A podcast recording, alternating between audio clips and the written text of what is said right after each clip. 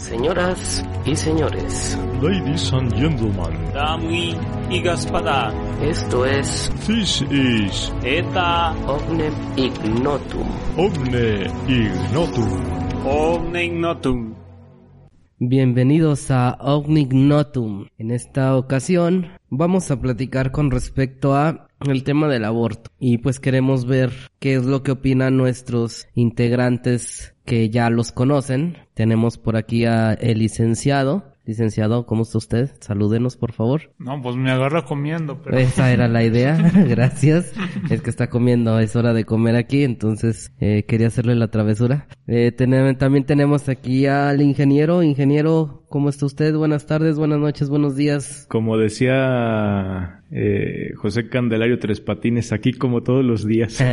a la reja. Bien, pues este tema creo que es bastante eh, triste, cosa que hay que manejarlo con pincitas. Este, y es precisamente manejar temas de, de- de la vida, de la vida que, que de repente la gente piensa que porque no está aún físicamente fuera de la panza, no existe o no está vivo. Vamos a, a ver qué opinan nuestros compañeros el día de hoy. Ingeniero, ¿qué opina usted? Platíquenos, usted que tiene tantas ganas de conversar. Tantas. Eh, bueno, en principio yo creo que lo que hay que eh, considerar, fallos técnicos, eh, lo que hay que considerar es qué cosas son derecho, qué cosas no son derecho. Y luego yo, desde mi humilde y científico punto de vista, pues eh, quisiera también que definamos qué es la vida y cuándo comienza la vida y qué cosa sí es vida y qué cosa no es vida. Porque creo que esas, eh, definir esos asuntos nos va a permitir como clarificar un poco todos estos eh, eh, meollos y puntos de quiebre y de controversia. Pero bueno, mm, vayamos por partes, como dijo Jack el Destripador. ¿Cuál sería su primer pregunta, ingeniero? Mi primer pregunta es eh, si el licenciado no va a hacer su introducción. A ver. No, pues mi introducción... Es que no quería molestarlo con su comida. Ah, no habíamos dicho que sigue comiendo, pero bueno. Bueno, precisamente hablando de vida, yo creo que... mm, uno, eh, y hablando de comida, eh, una de las cosas que definen a la vida es la alimentación. Un organismo vivo se alimenta y aprovecha la energía de esa alimentación para desarrollarse. ¿Hasta qué punto se puede considerar entonces que, disculpen, hasta qué punto se puede considerar entonces que una célula está viva, una célula formada por un espermatozoide y un óvulo, en el momento en que se unen, eh, se considera que está viva, si es que ya está recibiendo alimentación del exterior. Creo que me atrevería a decir que todo aquel ser que se mueve no por él mismo, sino no por no por algo externo a, sino por él mismo, pues ya es vida. Entonces, a ver, ingeniero, ¿usted qué opina? A ver, ok, sí, sí me parece certera esa definición. Eh, entonces, voy a cambiar un poquito la perspectiva. O sea, yo diría, eh, adicional a lo que acabas de decir, que me parece bastante cierto, que podemos diferenciarlo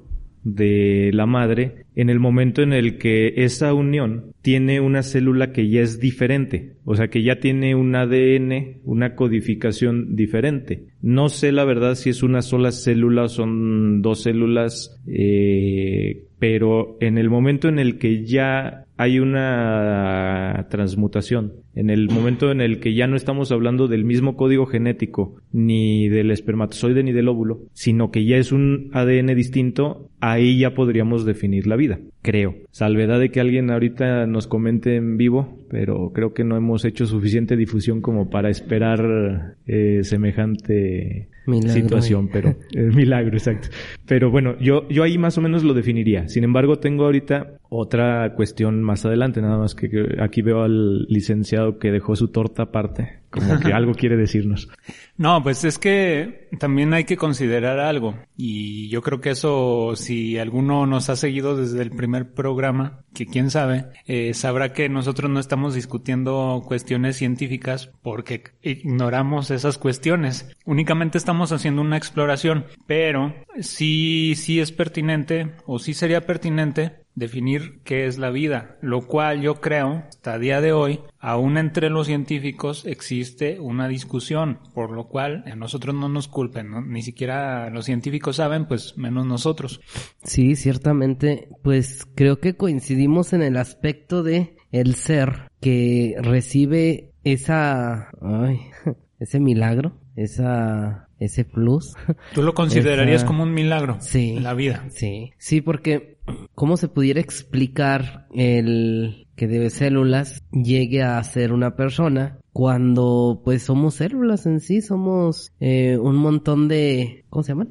De, de células organizadas o de sistemas. de o sistema organizado, sí. Entonces, en el, ya con el simple hecho de poder tú engendrar una vida, pues creo que ya es algo que llama la atención. O sea, no cualquiera, ciertamente no cualquiera puede engendrar una vida. Eso es otra cosa muy real. ¿O qué opina, ingeniero? O sea, aquí hace rato justamente les decía, vamos concluyendo esta parte, porque sí, sí creo que eh, la vida empieza ahí, pero ahora la otra pregunta, y creo que aquí es en donde se llega a hacer una, un cierto debate, es no la vida, sino la persona, el ser humano, es decir, en qué momento se le considera persona o en qué momento ya decimos es un ser humano, porque creo que esta es como que la justificación que en algunas ocasiones se utiliza. Y pues es la pregunta que creo también vale la pena hacerse, porque ahí estamos hablando de una sola célula o dos células, eh, creo que es una, ¿no? Una sola célula en el primer momento es una sola célula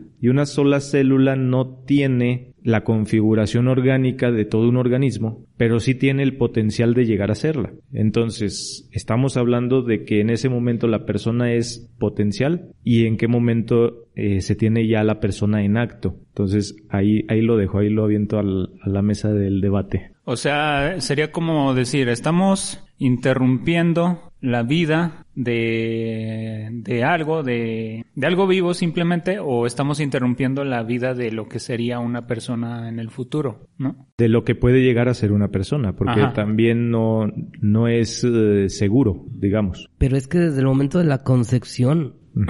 Ya se puede considerar una persona, pues es lo que se va a formar. Hay un documento, no sé si están al tanto del Pacto de Costa Rica, No. de los derechos humanos. Déjenme ver si lo localizo porque no lo estudié. Ok, yo considero que desde el del hecho de la del engendrar, el hecho de la concepción, ya es un ser humano, porque se está formando. Entonces, no es un objeto, no es un robot, es un ser humano. Entonces, ¿desde qué momento? Pues desde el momento de la concepción. Porque de ahí está evolucionando, está creciendo, se está formando. Entonces, en ese proceso de formación es el crecimiento. O sea, ya es el ser humano. Simplemente está llegando todo su... Está en, en potencia todavía, no, no está completamente desarrollado. Pero ya lo es. Ok. Bueno, ese es mi punto de vista.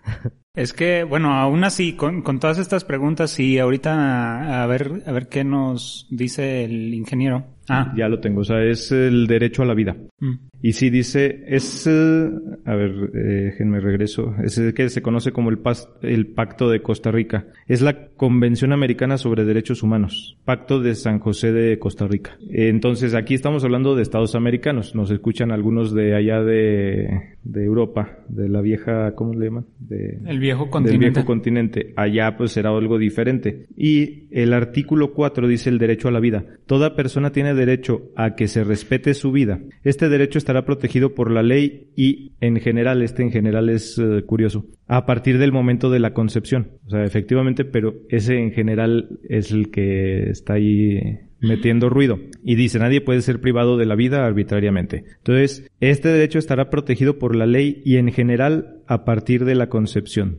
O sea, la interpretación incluso hasta de las comas pudiera llegar a, resultar ahí curiosa. Pero, o sea, dice el derecho a la vida, toda persona. Entonces, podemos deducir desde este enunciado, o bueno, salvedad de que ustedes digan que no, que se le está considerando persona desde el momento de la concepción, ¿sí? Eh, Pues es que lo malo es que es ley y un texto escrito... A ver, si quieres ver las comas, porque si luego eh, las comas también tienen algo que, que decir al respecto. Sí, eh, un texto escrito y tratándose de ley, pues ¿de dónde creen que sacan dinero los, los abogados? Eh, dice, toda persona tiene derecho a que se respete su vida, punto. Ahí habría que definir qué están poniendo como persona. Y luego, este derecho, o sea, el derecho a la vida, eh, estará protegido por la ley y, en general, a partir del momento de la concepción. Quitando el en general sería, este derecho estará protegido por la ley y a partir del momento de la concepción.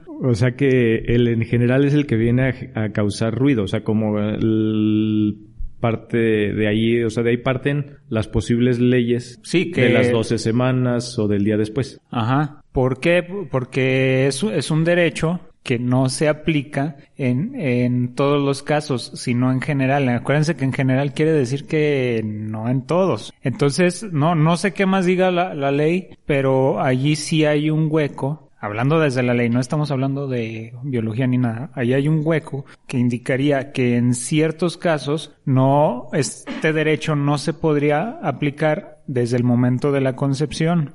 Esta es una ley eh, muy general a nivel de toda la Organización de Estados Americanos. Eh, entonces, no podemos, digamos, particularizarla en cada uno de los estados, o sea, en cada uno de los países. Sin embargo, no sé también qué tanto valor tiene este por ser eh, a nivel continente o nivel organización de estados, qué tanto poder tiene sobre los las propias legislaciones locales. Pues sería cuestión de checarlo. Porque no, y, y, es que es, es como la sería ONU. cuestión de incorporar un abogado a este podcast.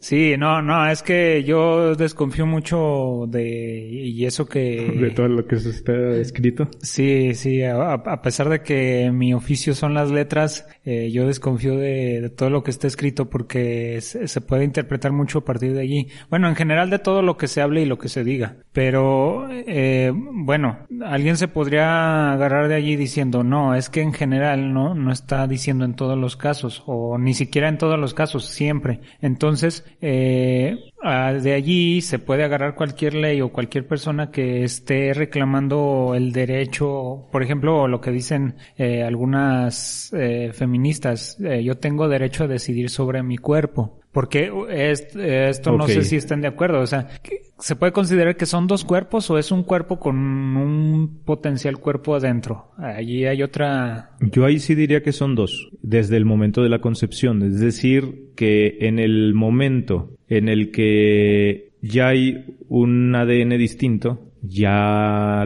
ya existen dos cuerpos. Ahora, en algún momento escuché una refutación a este a esta consideración porque se decía lo que pasa es que si juntamos todo el ADN de una eh, de una sola persona mmm, más o menos quizás la mitad le corresponda a esa persona ¿por qué? porque tenemos parásitos y porque tenemos eh, en general sí parásitos que creo que define bien el a pues la, la, función, pues estar a la par viviendo pero con un ente distinto, o sea, la flora intestinal, algunos hasta fauna y demás. Entonces, eh, algo así era lo que utilizaban en contra. Decían es que hay más células que tampoco forman, tampoco son del ADN y, y a lo mejor a esas sí se les considera la misma persona. Aunque yo particularmente me decanto por considerar que sí es diferente. Con, con respecto a ese comentario de las feministas, este, mmm, pues sí, se respeta su cuerpo, haga lo que quiera con su cuerpo, con su cuerpo. Creo que la misma palabra lo dice, ¿no? Es tu cuerpo, sí, pero el otro no. Aunque está adentro de ti, no lo es. O sea, bien, si quieres, mátate, pero espérate que salga el otro cuerpo y luego ya haces contigo lo que te dé tu gana, ¿no? Pero es que ese es el... Por eso este tema es tan escabroso, porque... Por la interpretación.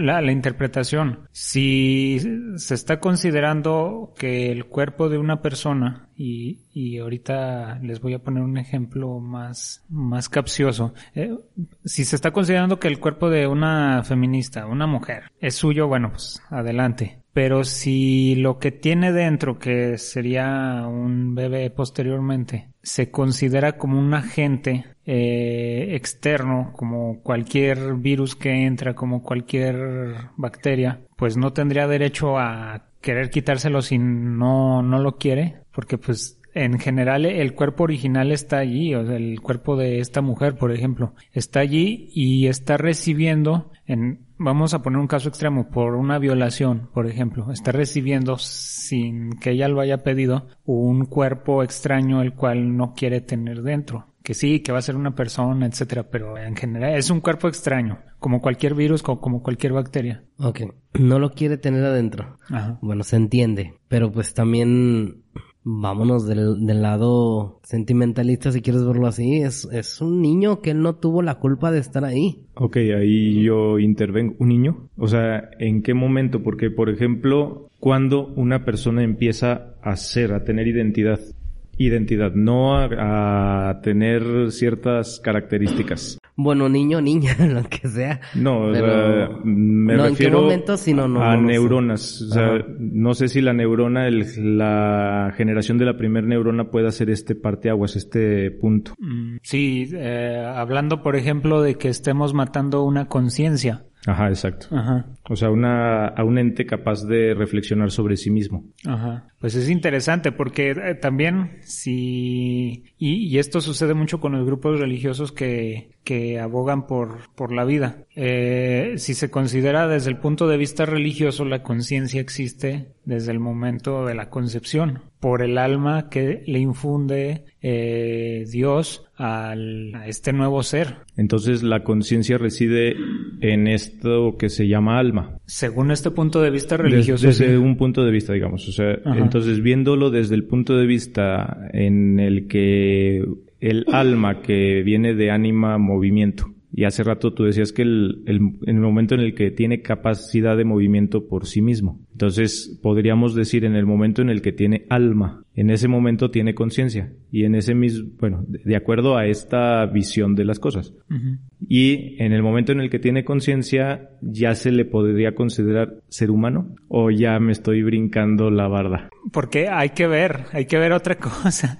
Vamos a complicarlo. Eh, el ser humano eh, proviene de una larga cadena de evoluciones. Bueno, no, no sé si ahorita alguien crea todavía que eh, fuimos puestos aquí en este planeta directamente eh, de la mano de Dios. Directamente así como tal somos actualmente. Bueno, no, no sé, o sea, es respetable to- todas sus ideas, pero eh, imaginemos que sí es cierto que somos producto de una evolución desde el protobionte hasta el ser humano más avanzado, más civilizado. En determinado momento, o en qué momento se consideró que un primate eh, incivilizado, totalmente eh, violento, carnívoro, etcétera, eh, dejó de serlo para convertirse en ser humano. En ser humano en el sentido espiritual que le, que le conocemos, porque pues igual el ser humano, eh, yo creo que habría que ver también lo- la parte biológica y genética. Pero entonces la, la pregunta es, eh, ¿cómo un, una célula, un, una- un ente biológico se puede considerar ser humano si no ha recibido esa humanización que le da la cultura o la civilización? O sea, tu perspectiva es que se convierten en seres humanos ya entrada la infancia. Es que es, es- ¿O salido del vientre?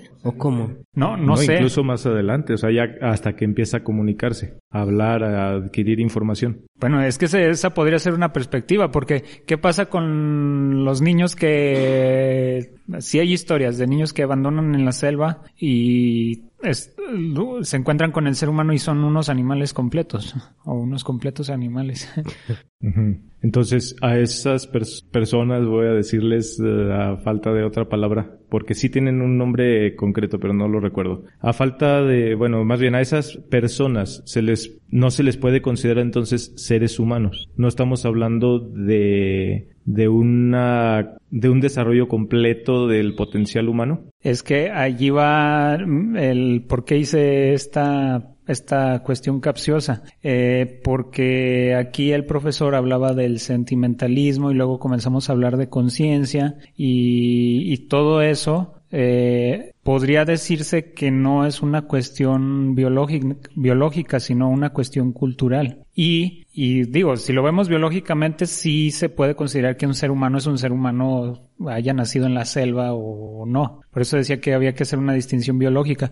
Pero si ya estamos hablando de conciencia o de, ya nos metemos a cuestiones sentimentales, eh, ¿Por qué tendríamos que considerar que una célula que no está culturizada, ni civilizada, ni nada, tiene una, una conciencia? ¿O se puede considerar persona? Eh, Digo, porque hay que decir, defendemos que la vida de las personas o la vida en general o lo que sea, porque ya, ya la vida la dejamos de, atrás, ya no la estamos discutiendo, pero entonces hay que volver a, a resignificar la, la, vida y decir, bueno, está bien, vamos a defender la vida. Y entonces ahí entran también la defensa de los animales, de las plantas, porque de hecho las plantas, eh, ahorita corrigiendo un poquito lo que decía el profesor, las plantas no se mueven y están vivas. Y hay eh, agrupaciones moleculares que se mueven pero no están vivas. Perdón, si se mueven, girasol, ¿se mueve? Pero no, en general no. Aquí va a entrar el en general. sí, o sea, hay excepciones. Uh -huh. Eso sí, o sea, sí se desarrollan y ese desarrollo implica movimiento. Bueno, de hecho sí, a nivel molecular tiene que haber movimiento. Sí, sí, o sea, to toda su circulación eh, nutritiva tiene que ser por medio de movimiento. Pero si, no, digo, eh, para en caso de que nos imaginemos que una planta tiene que moverse para que estar viva, no, no puede caminar. Que sí hay unas plantas que se mueven. Sí, luego están las, las carnívoras. plantas de los pies, por ejemplo. o sea, están ahí las carnívoras y otras. Ah, sí. Las veganas no.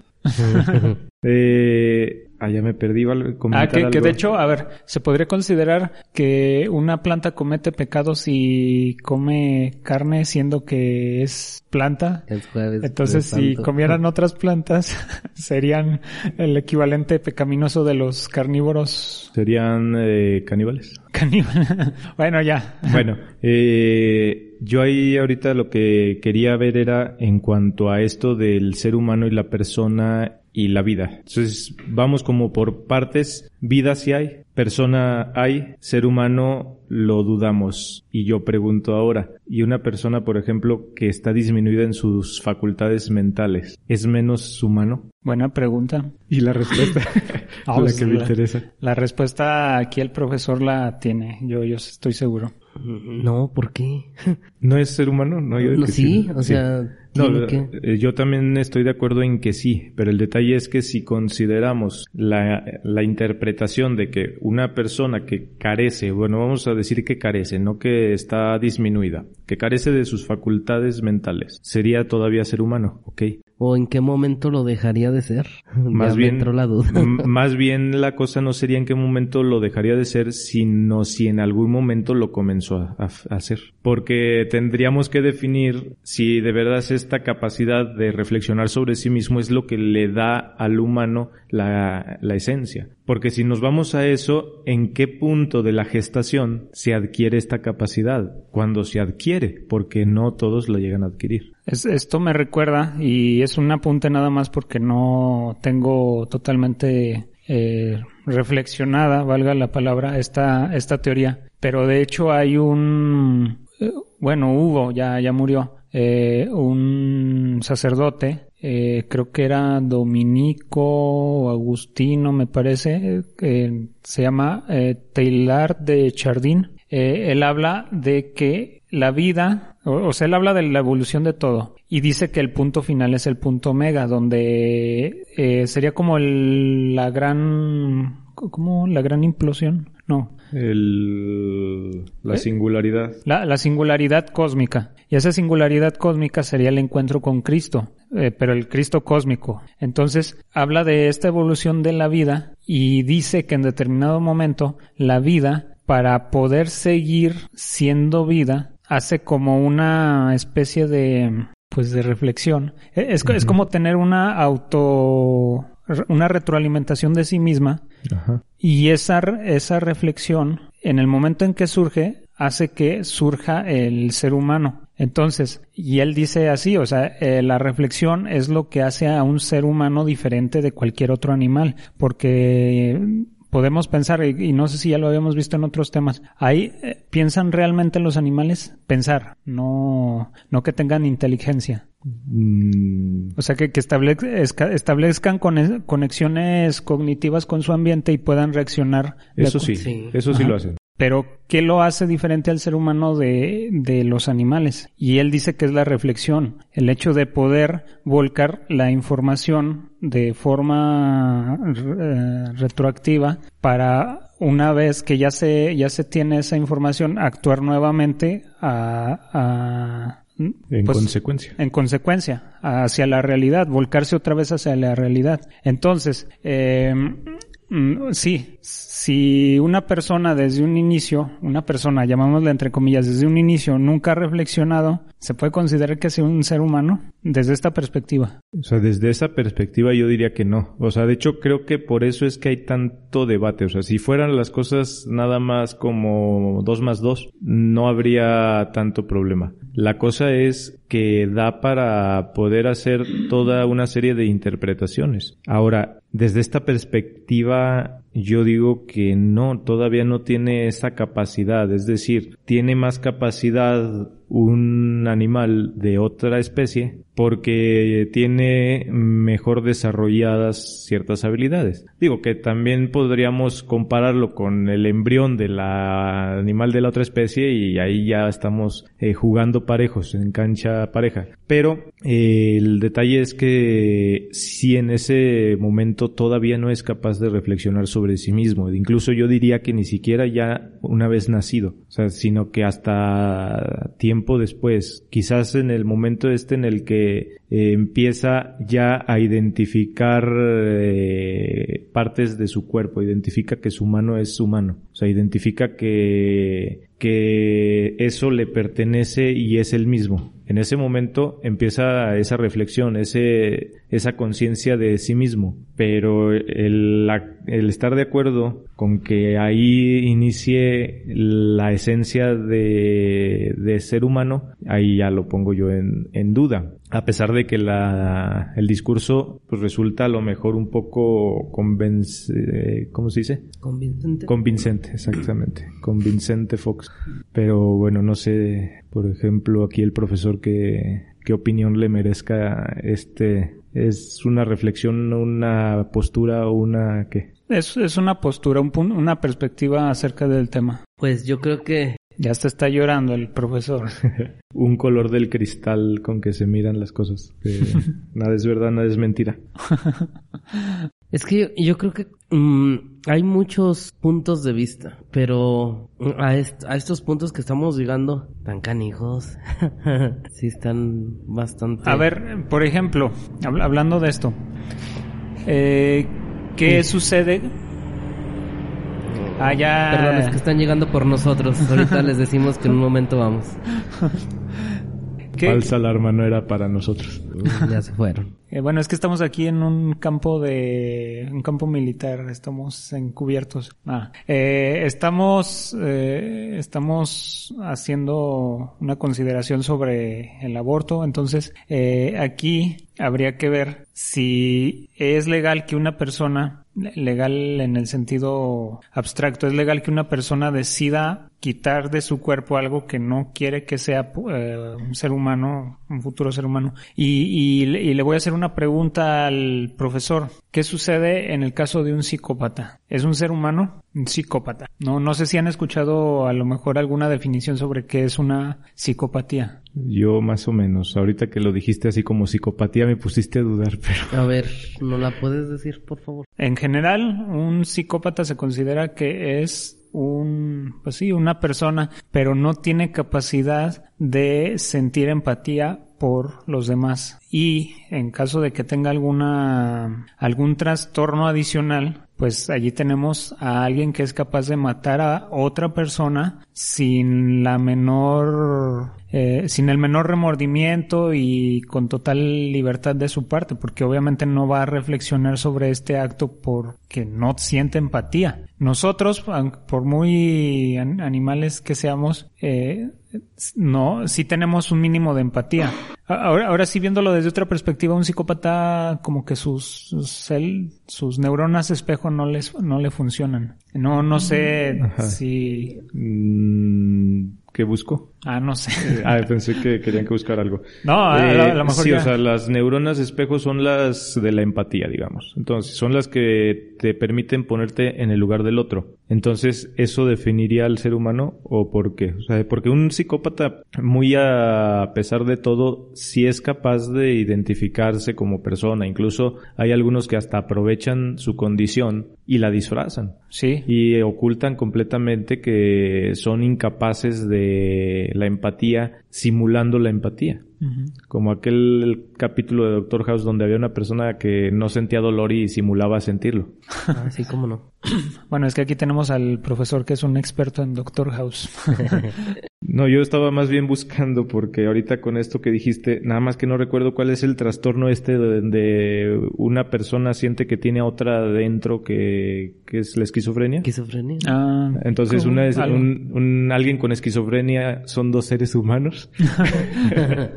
no, es que ahí entraría la parte de la conciencia, ya nos, ya nos iríamos, o sea, o la bipolaridad, por ejemplo, cuando una persona física se comporta como dos personas eh, psíquicas. Bueno, eh, o sea, eh, la, la pregunta va a que entonces ¿Cómo consideramos a las personas? Medio animales. Sobre todo porque, bueno, si no tienen respeto a la vida, o sea, si les da lo mismo matar una vaca que a un ser humano, pues no creo que sean muy, muy razonalitos que digamos, ¿no? O sea, ahí sí yo diría que sí es medio. Mm, bueno, yo digo que completo. O sea, yo considero, yo creo que es correcta la clasificación de que el ser humano no deja de ser animal. O sea, simplemente sigue siendo animal, ahora un animal que tiene unas características adicionales. Pero es que eh, yo digo medio porque tiene la capacidad, no sé si se puede decir así, de disfrazar ese lado animal. Mm. no, pero, no, pero por ejemplo, es que un animal mata, no mata por, por gusto. Un psicópata, sí. Por eso, pero acaban, acaban de comentarnos aquí de los dos que es capaz de disfrazar, de disfrazarse por un corderito mm. siendo un animal. Ah, pero yo ahí hablaba de los que tienen el trastorno, o sea, de los que tienen la psicopatía. O sea, un psicópata que es incapaz de sentir compasión por el otro, incapaz, o sea, no que eh, tenga la decisión eh, consciente de hacerle daño al otro, sino que simplemente el otro le da lo mismo. O sea, me da lo mismo que esto sea una cucaracha o de que esto sea una persona. O sea, estaba en medio loquito. Entonces no, no siente remordimiento. Estaba en medio loquito. Medio lo remuevo de donde estaba eh, por falta de cordura. Entonces, eh, es más o menos. Entonces ellos pueden llegar a engañar porque son conscientes. O sea, yo es a lo que iba. La conciencia sí la tienen. Su conciencia a lo mejor disminuida, a lo mejor alterada, pero a final de cuentas pueden llegar a ser conscientes. Y animal yo diría que todos somos animales. Mm, iba a decir por el orden y el filio y demás, pero creo que ahí esa visión eh, ya está un poco superada. Entonces, ¿qué? Eh, ¿El aborto es permisible? ¿Es condenable? Y si es condenable, ¿por qué razón? O sea, porque ahorita ya pusimos eh, así como en la mesa diferentes perspectivas. por el simple hecho de matar. De matar, entonces... Nadie tiene derecho a quitarle la existencia, ya no estoy diciendo tanto la vida, la existencia a otro, a otra persona. O sea, el matar yo creo que donde quiera está condenable. O sea, es condenable más bien. Sí, sí, sí. en eso estoy de acuerdo. Dices quitarle la vida a otra persona. O a un ser. A un ser cualquiera. A un ser humano, pues. Por eso. Ahí volvemos al... Ya estamos en el ciclo. Bueno, ya hasta los los que este defienden este los los animales, pues también Ah, de hecho hecho, hace Mata- rato, hace rato que dijiste, nada más que ya nos fuimos por otra rama, eh, otra rama del chimpancé. No, nos fuimos por otra rama, pero hablando de las, eh, ¿cómo se llaman? Hablando de las feminazis y de estas visiones radicales, en donde luego están a favor de, bueno, eh, es que es mi cuerpo y hago lo que se me pega la gana, pero al gatito no me lo maltrates. O sea, defienden Hipocresía. a, lo- defienden a los animales, defienden a las plantas y mira que estamos en un lugar donde hacen mucho ruido. Pero, o sea, ¿cómo es posible que si esa misma persona, hablando de una persona, mujer o hombre, lo que sea, O lo que quiera. o lo que quiera hacer, ya ahorita ya no se sabe, defiende mucho a los animales, defiende mucho a las plantas y no puede defender a, una, a un ser que está creciendo en la panza de una mujer? Un ser vivo, en pocas ser palabras. vivo. A un humano potencial. Ah, ah, por ejemplo, en este caso, meten a prisión por defender los árboles. O sea, y no meten a prisión a una persona que va clandestinamente a sacar un ser de su panza. ¿Eso no lo ven? ¿Eso Bueno, no es lo- que has, has dicho algo interesante. Dices clandestinamente. Quiere decir fuera de la ley. Y si Fuera fuera, de, de la, la- ley se hace lo que se Sí. quiera. Pero fuera de la ley a gritos, o sea, a, a, a vistas de todos. Está por bien sabido que en ocasiones, pues la ley no es tan ley. No, no. De, de hecho, la, la ley, o sea, aplica para la convivencia en la sociedad. Pero la ley, el hecho de que algo esté legalizado no, no significa que eso sea la realidad. Creo que si éramos nosotros por los que ya nos rastrearon. No, eh, eh, ahorita se, se me ocurre, o se me ocurría, creo que ya se me fue con el helicóptero. A ver, deja de ver si lo alcanzó.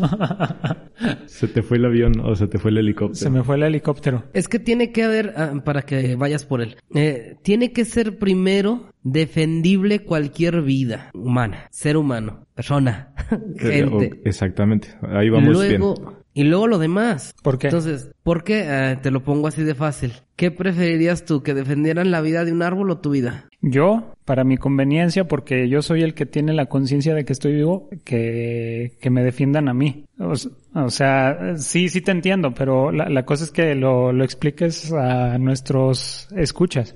Ajá, ay, ya O sea, tú, tú lo que estás diciendo es entre una vida de cualquier otra especie, vegetal, animal o micótica o Alienígena. la alienígena incluso, entre cualquier otra vida y la de un ser humano, debemos defender la del ser humano por el simple hecho más allá de lo que somos capaces de reflexionar sobre nosotros mismos, porque es parte de nuestra especie y barrio respalda. Eh, concuerdo con el ingeniero. Bueno, es que, o sea, sí, sí está bien. Perdón si te, te pare- pareció muy violenta mi, mi pregunta. Pero es que sí hay que tener la conciencia, bueno, yo creo, ojalá que, que todos estemos de acuerdo en esto, de que la especie humana va primero. Y va primero, pero no quiere decir que en eso tengamos que cargarnos al medio ambiente, por ejemplo. Exactamente, a final de cuentas, Por- porque de hecho nuestra existencia depende de eso. Y de los animales también, Y sobre de- todo de las abejas. an- animales, No, ajá. O sea, pero yo me, yo a lo que voy es de que tienes que darle prioridad al ser humano. Y, y claro, lo demás, claro que sí. Pero lo que yo, yo, mi postura es la, es la que les digo. ¿Cómo es posible que le dan más prioridad a la vida de los animales, mascotas, perros, gatos, eh, plantas, que a un ser humano? Ese es ahí donde... De- déjame, te doy dos respuestas y, y una y una posible conjetura, y una tarea para casa. una tarea. Una, una puede ser, ¿por, por qué sucede esto? Eh, porque ya lo hemos dicho, el humano, el ser humano, se está deshumanizando. Entonces, toda su humanidad la está eh, relegando a los productos que compra, a los artilugios que utiliza, a otros, a otras entidades en donde se está reflejando, se está fragmentando. Eh, Sí, el- la esencia del ser humano se está fragmentando en estos tiempos postmodernos y perdón que lo utilice tanto, se está fragmentando y lo está relegando a otras entidades donde cree encontrarse cuando en realidad eh, pues el ser humano es el mismo. O sea, uno cree hallar la felicidad en un nuevo iPhone o no, no sé qué sea. Eh, y, eh, y, y, pero se fragmenta. Entonces por eso le, le está dando, relegando su humanidad a cosas que no son humanas. Por ejemplo, un animal. Y por lo tanto, eh, le da igual que otra persona de su misma especie eh, sufra o muera porque esa persona no es esa persona. Es decir, por ejemplo, tú profesor eres otro que no soy yo. Creo que en eso estamos de acuerdo, ¿verdad? Sí. Entonces, a mí tú no me importas porque yo en mi egoísmo quiero eh, fragmentarme en esa silla, por ejemplo, o en mi celular, o en mi computadora, o en mi mascota. No, no es que esté respetando la vida de los animales, es que allí estoy yo. Y tú, como otro ser humano, no me importas porque tú no eres yo. O sea, al final de cuentas todo se vuelve un egoísmo, pero un egoísmo fragmentado. Materialista. Ma- materialista, sí. Sí, e- eso, eso, yo creo que sería la, la respuesta, una respuesta abstracta y así sacada al aire. Y otra cosa, lo, ya con esto termino, ahora sí, perdón por tanto hablar. De que yo creo que las feminazis o las feministas Feministas extremas. feministas extremas. Parte de es- esta defensa que tienen, defensa que tienen de decidir sobre su cuerpo, no va en relación a que, a que sea la vida o que no sea vida. Eso les da igual. Más bien yo creo que es un Número uno, puede ser un resentimiento con los hombres, porque esa vida que está allí es producto de la introducción en su cuerpo de un hombre. Entonces, si están resentidas con los hombres, un miembro.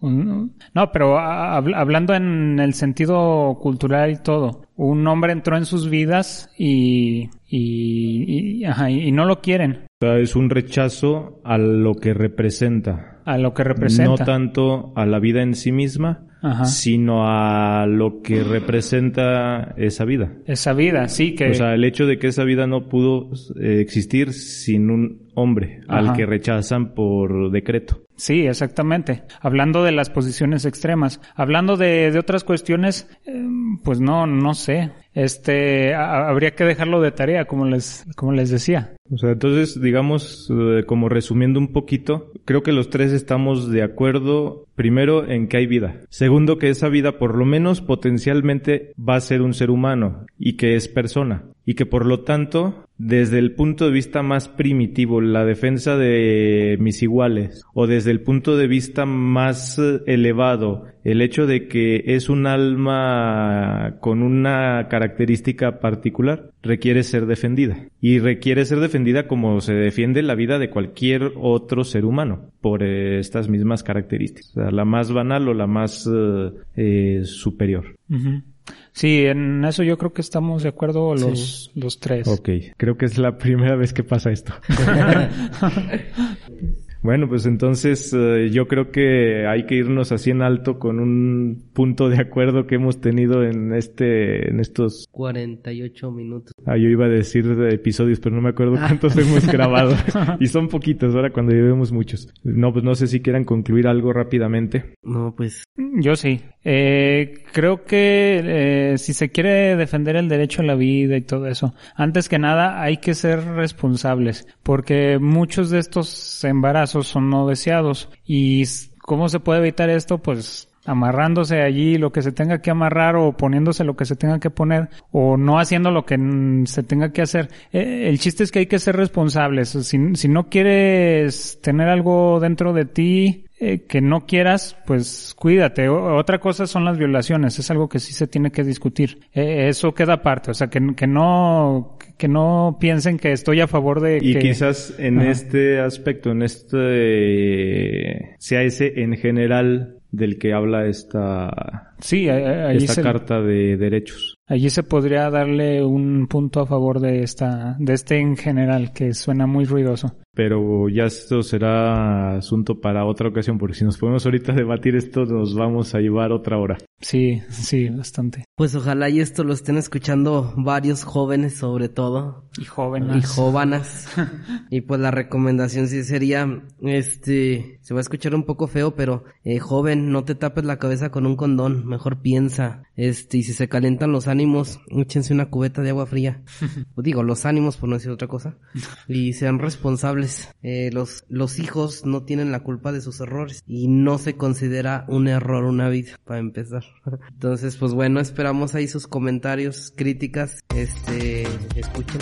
Ya saben que estamos en Evox y en las plataformas de podcast, pero también han de saber que ya estamos transmitiendo eh, en vivo cuando grabamos, entonces pueden seguirnos también, búsquenos en YouTube como Omne Ignotum. Muchas gracias por habernos escuchado. Esto es Omne Ignotum.